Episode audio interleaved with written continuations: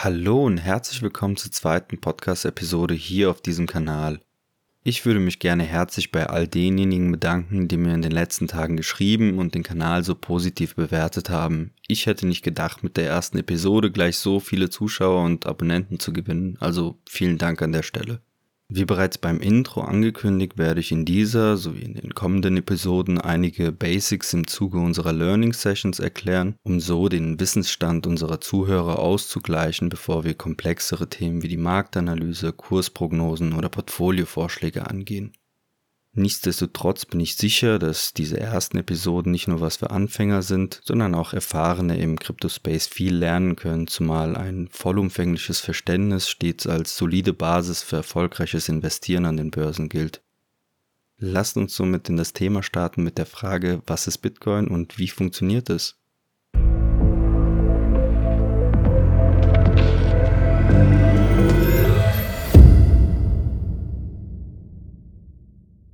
Der Bitcoin wurde im Jahr 2009 von Satoshi Nakamoto erschaffen und das White Paper, also ein Dokument, welches komplexe Themen einfacher verständlich darstellt, wurde, und das wissen witzigerweise nur die wenigsten, im Grunde genommen als Antwort auf die Weltwirtschaftskrise 2008 unter dem Namen Bitcoin a Peer-to-Peer -Peer Electronic Cash System verfasst.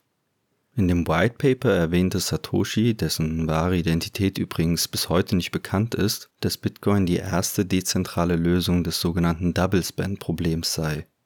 Damit ist eine Lösung gemeint, die eine mehrfache Ausgabe des gleichen Coins verhindert, da es ja zum Beispiel digital möglich wäre, eine Kopie einer Datei als Beispiel zu erstellen und dann diese Datei jemandem zu schicken, ohne dass die andere Person weiß, dass diese Datei nun aufgrund der Kopie mehrfach existiert. Jeder hat sicherlich ein Beispiel im Kopf. In unserer digitalen Welt würde ein Screenshot bereits ausreichen, um eine digitale Kopie einer Datei lokal abzuspeichern, ohne dass jemand etwas davon erfährt. Der Bitcoin war dazu imstande, dieses Problem zu lösen und die Mehrfachausgabe eines Coins dank des Proof-of-Work-Algorithmus zu verhindern. Dazu gleich mehr. Die wichtigste Aussage von ihm jedoch steckt im ersten Teil der eben erwähnten Aussage, nämlich ist Bitcoin die erste dezentrale Lösung des Problems. Dies war sicherlich ein Seitenhieb gegen das zentralisierte Bankensystem, welches durch die sogenannten Bailouts, also die Auszahlung der Regierungen an ihre Banken zur Rettung des Finanzsystems nach dem großen Crash im Jahr 2008, Stichwort Lehman Brothers, jegliches Vertrauen der Bevölkerung verspielt hatten. Die Banken waren ursprünglich dafür zuständig, das Double Spend Problem für uns Bürger zu lösen, so dass wir uns nie Sorgen darüber machen müssen, was mit dem Geld auf unseren Girokonten passiert. Das ist der beste Beweis dafür, dass jede Krise auch eine Chance bietet. So kam der Bitcoin also zur Rettung und propagierte damit, dass man einem monetären System nur dann vertrauen müsste, wenn es zentralisiert sei, also von einer Instanz kontrolliert wird. Dem Bitcoin brauche man aufgrund des dezentralen Charakters nicht vertrauen, sondern man wisse aufgrund der Transparenz definitiv, dass das System bombensicher ist und mit steigender Nutzeranzahl umso sicherer wird. Der Grund dafür ist einfach zu erklären. Anders als das reguläre Fiat-System Fiat steht für Papiergeld jeglicher Form, sei es Euro, Dollar, Franken etc., in dem Banken Transaktionen zwischen Person A und Person B genehmigen müssen, bevor das Geld bei dem Begünstigten aufs Konto eingezahlt wird, und das kann je nach Bank und je nach Land einige Zeit dauern, arbeitet das Bitcoin Peer-to-Peer-System mit einer Blockchain und einem entsprechenden Protokoll. Diese Blockchain kann als eine große Datenbank gesehen werden und besteht aus einem Anfangsblock und chronologisch angehängten neuen Datenblöcken, die aus Transaktionen gebildet werden. Wichtig zu verstehen ist, dass diese Blockchain dezentral, also nicht nur an einem Ort abgespeichert wird, sondern jeder Teilnehmer des Blockchain-Systems eine Kopie der in Anführungsstrichen Datenbank erhält und somit diese nicht manipuliert werden kann.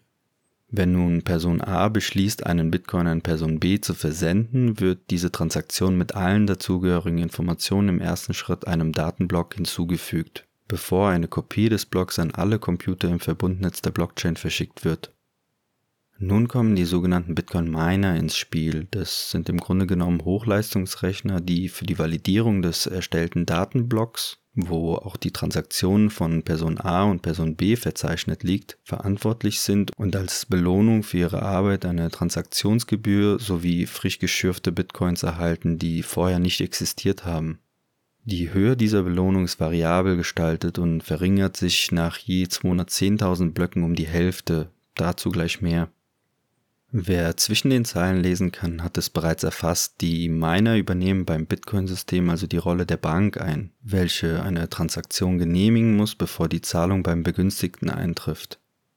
Während die Bank die Information darüber, wer wem welche Summe zugeschickt hat, zentral abspeichert und jede Transaktion validieren muss, erhalten die Miner eine Liste von in Anführungsstrichen anonymisierten Transaktionsdaten, welche durch den sogenannten Proof of Work Konsensalgorithmus validiert werden und für alle öffentlich einsehbar sind. Der Name Proof of Work stammt daher, und das ist der Grund für den hohen Energieverbrauch beim Bitcoin-Netzwerk, dass abhängig davon, wie viele Miner bzw. wie viel Rechenpower es im Bitcoin-Netzwerk gibt, sich die sogenannte Mining Difficulty verändert. Mit Mining Difficulty ist die Schwierigkeit eines mathematischen Rätsels gemeint, welches die Miner lösen müssen, um eine Validierung abzuschließen und die Bitcoin-Belohnung zu kassieren. Falls sich einer gerade fragt, wofür braucht es ein mathematisches Rätsel? Naja, die Antwort ist ganz simpel. Um zum einen sicherzustellen, dass das Bitcoin-System zu keinem Zeitpunkt von nur einer Person kontrolliert wird und zum anderen die Inflation, also die Entwertung des Bitcoins durch die Menge, die täglich in den Umlauf gebracht wird, und mit dem Drucken des Geldes der Zentralbanken verglichen werden kann, streng zu regeln, muss es eine Art Wettbewerb geben, bei dem die Schwierigkeit des Contests stets so angepasst wird, dass sich die Entwicklung des Bitcoins von selbst in die richtige Richtung lenkt. Viele werden mir an dieser Stelle nicht mehr folgen können und ich gebe zu, das Thema ist sehr komplex. Doch wenn ich versuchen würde, das Thema so einfach wie möglich zu beschreiben, dann würde ich es wie folgt tun. Der Algorithmus, der beim Bitcoin dafür sorgt, dass man dem System nie vertrauen muss, da mathematisch belegbar ist, dass das System sich eigenständig reguliert, funktioniert deswegen deutlich besser und autonomer als unser Fiat-Finanzsystem, da gerade diese enorme Menge Energie für diese komplexe Rechnung verwendet wird. Diese enorme Menge Energie wird deswegen benötigt, da zum Beispiel durch steigendes Interesse von privaten Personen und Institutionen ebenfalls am Bitcoin-Mining teilzunehmen, Dafür braucht es nämlich nur einen Computer. Die Schwierigkeit steigen muss, eine Bitcoin-Belohnung zu kassieren, da ansonsten zu viele Bitcoins in den Umlauf geraten würden, was zu einer Bitcoin-Inflation führen würde. Mit steigender Schwierigkeit des mathematischen Rätsels steuert das Bitcoin-System also hauptsächlich zwei Themen. Die Inflation und die Sicherheit des Netzwerks durch gerechte Verteilung der neu ausgeschütteten Coins, da die Miner im Wettbewerb zueinander stehen.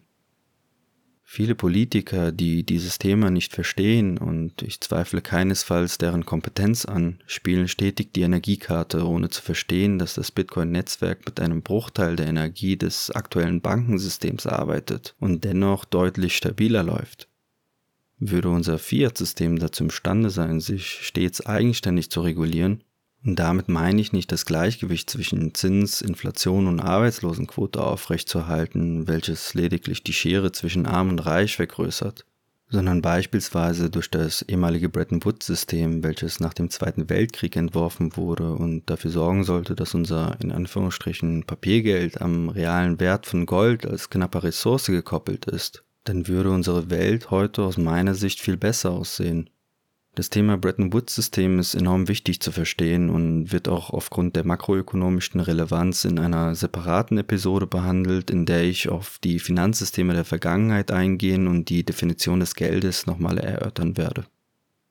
Nun kommen wir zu den wichtigsten Faktoren, die dafür sorgen, dass die Bitcoin-Blockchain stetig wächst und global an Anerkennung gewinnt.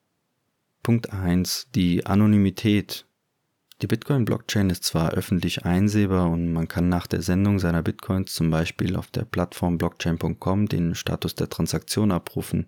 Was jedoch nicht öffentlich einsehbar ist bzw. sein sollte, ist die Person hinter den Konten, den sogenannten Wallets.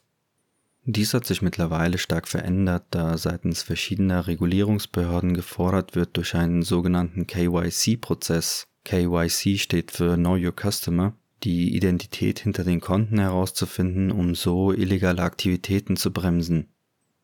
Punkt 2. Geschwindigkeit und globaler Charakter. Die Transaktionsgeschwindigkeit ist, vor allem auch durch die Einführung des sogenannten Bitcoin Lightning Networks, enorm hoch und die Bitcoin Blockchain kennt auch keine Ländergrenzen. Somit ist es möglich, Transaktionen weltweit in sehr kurzer Zeit zu tätigen, auch wenn Beschränkungen wie beispielsweise Sanktionen gegen ein Land vorliegen. Punkt 3, und das ist der aus meiner Sicht wichtigste Punkt, die Knappheit. Die Anzahl der im Umlauf befindlichen Bitcoins ist auf eine maximale Anzahl von 21 Millionen Einheiten begrenzt und aktuell befinden sich bereits ca. 19,2 Millionen Bitcoins im Umlauf.